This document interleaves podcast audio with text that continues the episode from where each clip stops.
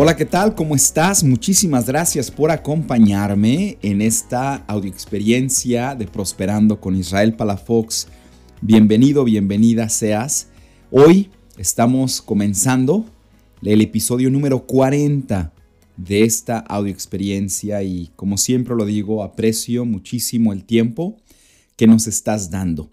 Si esta es la primera vez que nos estás escuchando, recuerda o te comento, mejor dicho, que estamos explorando el padrísimo libro de Blink, escrito por Malcolm Gladwell. Y el nombre completo del libro, de hecho, es Blink, Inteligencia Intuitiva. Y si tú eres de una de las personas que nos estás escuchando semana tras semana, pues de nuevo también agradezco muchísimo el que nos estés acompañando.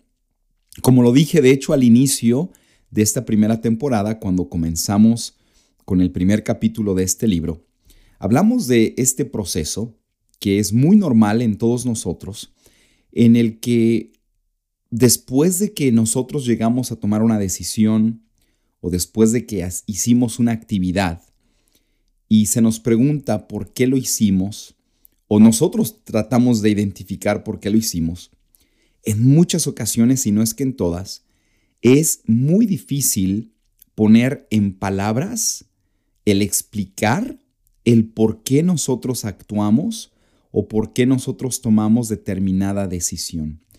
Y si tú haces, has hecho esto, que por cierto quiero que tú sepas que tu servidor lo hace muy a menudo, bienvenido al club, bienvenido o bienvenida al club, porque es algo normal, es algo de hecho que no te hace eh, eh, saber menos o como lo dijimos, creo que fue en el segundo capítulo, no te hace ignorante el hecho de que a veces no podemos explicar cómo nos, sentimos para poder llegar a tomar una decisión o qué fue lo que, lo que hicimos o lo, que pasó en nosotros para poder tomar una decisión.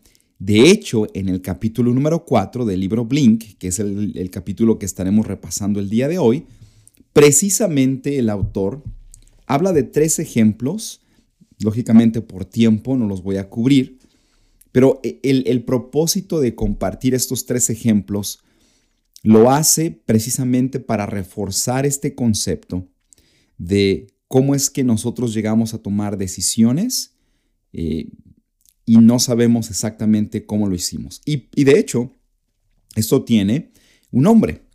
Y el nombre que los expertos en este tema le dan a este proceso es la cognición inconsciente. La cognición inconsciente.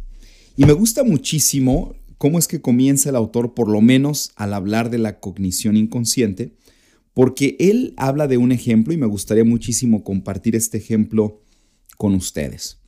Supongamos que en este momento, o, no solamente en este momento, pero piensa de hecho el día de ayer el día, de, el, día de ayer que estabas realizando tus actividades, a lo mejor te encontrabas en un café, a lo mejor fuiste a algún restaurante, a lo mejor fuiste a algún establecimiento de comercio, lo que sea.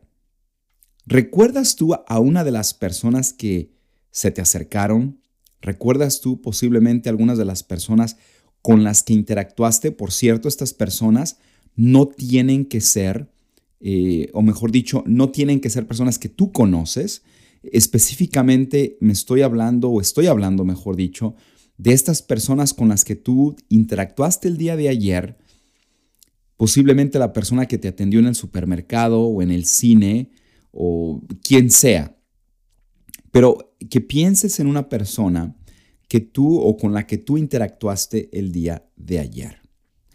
Seguramente, si tuviéramos la oportunidad de hacer un tipo de ejercicio así como lo hacen en, las, en los procesos criminales, por ejemplo, cuando tienen a diferentes personas eh, para identificarlas, lógicamente que la víctima, si está en vida, o los testigos también, ellos son quienes identifican a, la persona, al, potencial agresor si nosotros hiciéramos un experimento similar a eso, en el que yo pongo un grupo de personas frente a ti y dentro de ese grupo de personas pongo a una persona con la que tú interactuaste el día de ayer, es muy seguro, es muy seguro que tú vas a ser capaz de identificar a esa persona.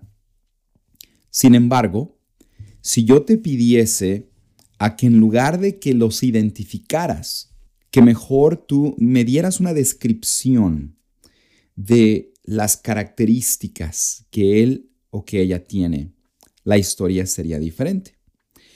Al hablar del primer ejemplo, de este ejemplo en el que tú viste el rostro de una persona, de un extraño, el día de mañana los ponemos frente a ti y tú identificas a esta persona, ese es precisamente un ejemplo de este proceso de la cognición inconsciente.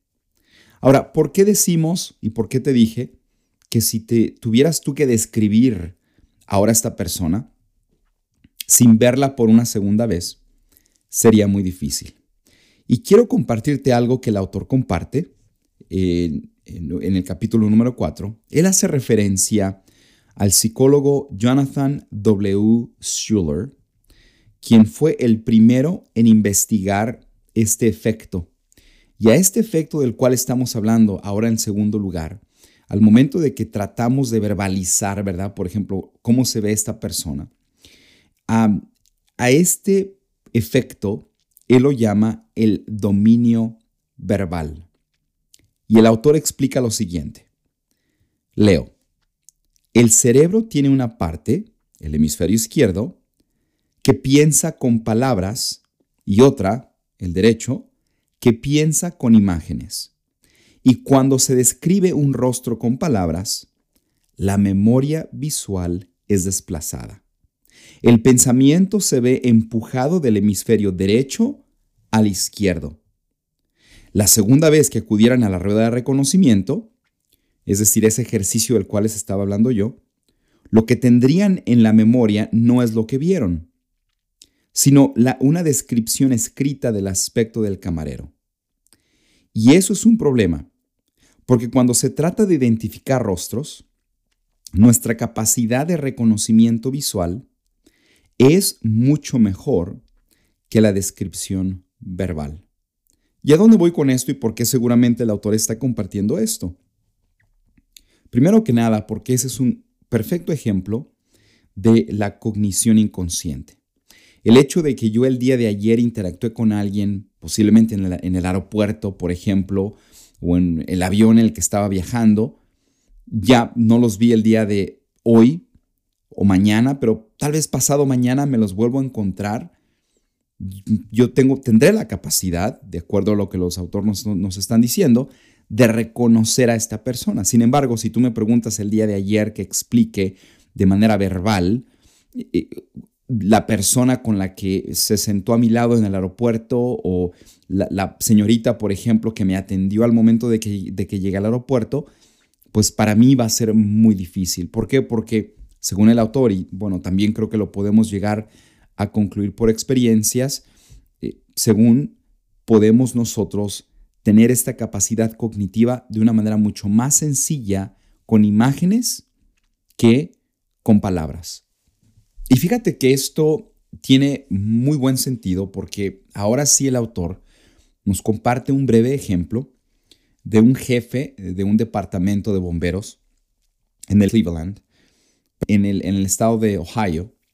Y eh, eh, precisamente este bombero, con el nombre de Gary Klein, vivió una experiencia de cómo es que por muchos años, al estar pues apagando y luchando y peleando contra cientos de fuegos al año, empezó a adquirir ciertas experiencias, ciertos conocimientos que son muy difíciles de explicar, que son muy difíciles de enseñar. Y recuerda muy bien en una ocasión que él junto con su departamento atendieron el llamado o la llamada de, emergencia porque una casa se encontraba precisamente en llamas. Al momento de que los bomberos entran a, este, a esta estructura, a este hogar, pues se dirigen a, a, lo que ellos pensaban era la fuente del incendio, que en este caso ellos pensaban que era la cocina.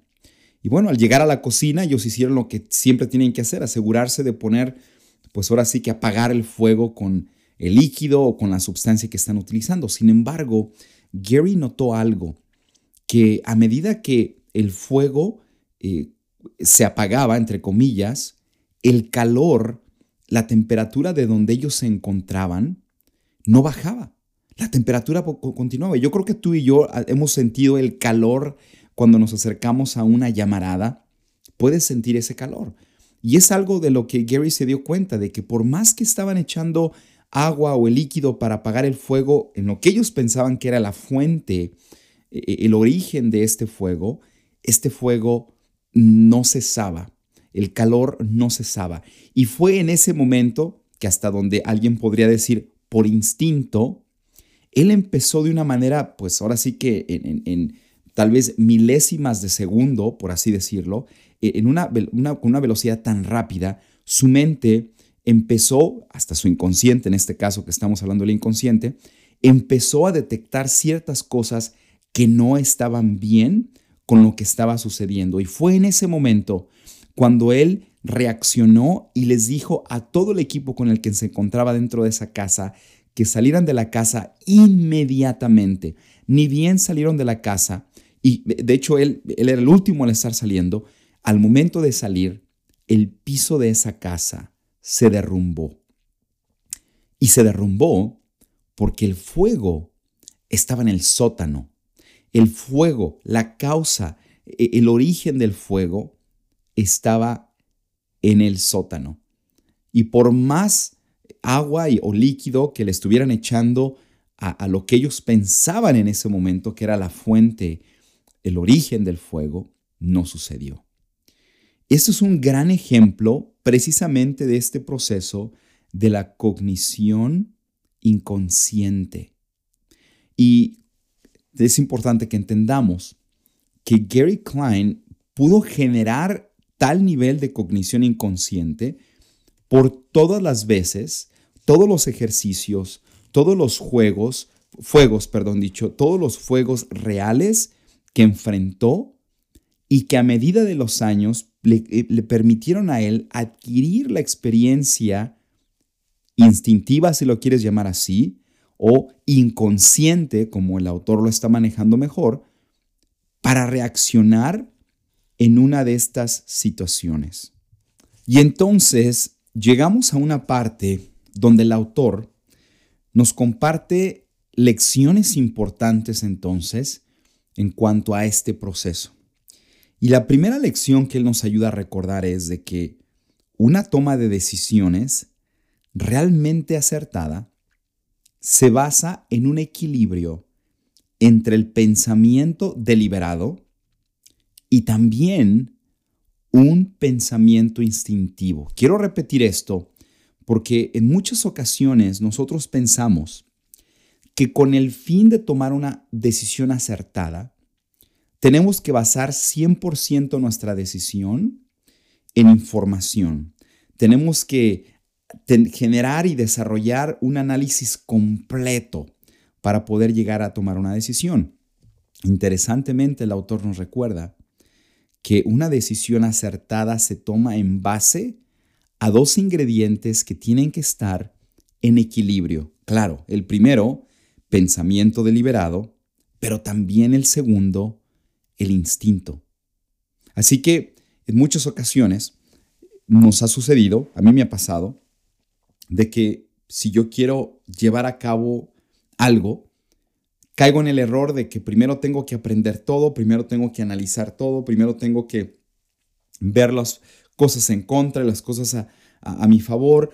y esto, esto en muchas ocasiones lleva tiempo, por cierto, pero también en muchas ocasiones puede hacer que perdamos la oportunidad, que perdamos el momento, que perdamos esa ventana de tiempo en donde tenemos que realizar algo. No por eso estoy diciendo que de ahora en adelante no vamos a pensar en lo que vamos a hacer, no, claro que sí. Tenemos que, tenemos que tener ese balance, tal y como el autor lo dice, ese balance entre el pensamiento deliberado y el instinto. La segunda lección es esta. Y quiero leer lo que él dice. La segunda lección es que a la hora de tomar buenas decisiones, la frugalidad es importante. ¿A qué se refiere con esto de la frugalidad? La frugalidad significa con menos, no más, menos. Y el autor concluye este pensamiento. Para decidir bien, tenemos que suprimir elementos. Tenemos que suprimir elementos. Por ejemplo, y de hecho el autor hace referencia a un ejemplo, yo pienso en los profesionales en la medicina, yo pienso en, personas que tienen que tomar decisiones que en muchas ocasiones literalmente son de vida o muerte. Y muchos de ellos, y de hecho el autor hace referencia a esto, muchos de ellos han llegado a la conclusión de que absolutamente tengo que obtener la información que sea posible, pero al mismo tiempo tengo que aprender a confiar en mi instinto, en mi instinto. Y recuerda, no, no, es tanto, ¿verdad? Tal vez el instinto 100%, eh, pero tenemos que confiar en la experiencia que nosotros hemos podido llegar a adquirir a lo largo de los años, que al final del día se convierte, por así decirlo, en un instinto.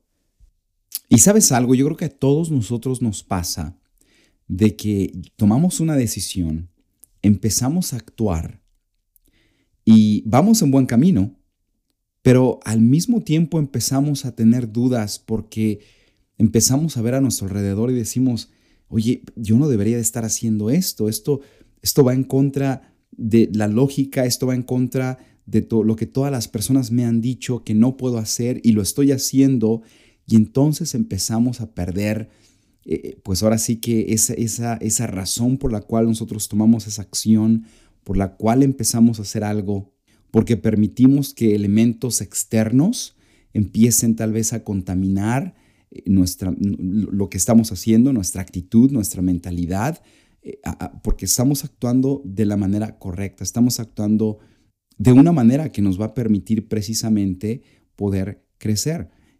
Así que recuerda, en ningún momento el autor, y mucho menos yo estoy diciendo que no sea importante el que nosotros estudiemos alguna solución, el que nosotros analicemos algún plan, el que nosotros planeemos, de hecho, eso no tiene absolutamente nada de malo, pero también al mismo tiempo tenemos que aprender a confiar precisamente en este proceso de la intuición cognitiva, o como el autor la llama, la cognición inconsciente, que es precisamente esa acumulación de conocimientos, experiencias que hemos vivido a lo largo de nuestros años, que quedan guardadas y lo cual nos permite a nosotros entonces poder tomar una decisión rápida en el momento en el que nosotros tenemos que tomar este tipo de decisiones.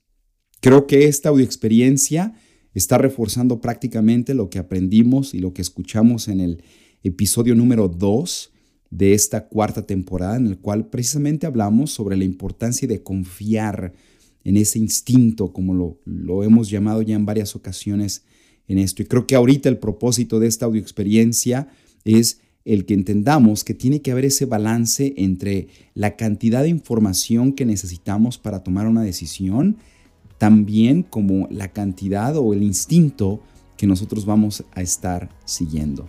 Así que esta semana quiero desearte lo mejor. Te invito a que identifiques precisamente esos momentos en los cuales tal vez tú estás pensando la demás, como por, por así decirlo, en el cual tal vez tú le estás dando muchas vueltas a algo cuando realmente ya estás en el momento en el que simplemente tienes que actuar y tienes que confiar ahora entonces en ese proceso natural que va a formar parte al momento de que tú actúes, del que tú tomes una decisión. Te deseo muchísimo éxito entonces esta semana y nos estaremos escuchando muy pronto. Hasta luego.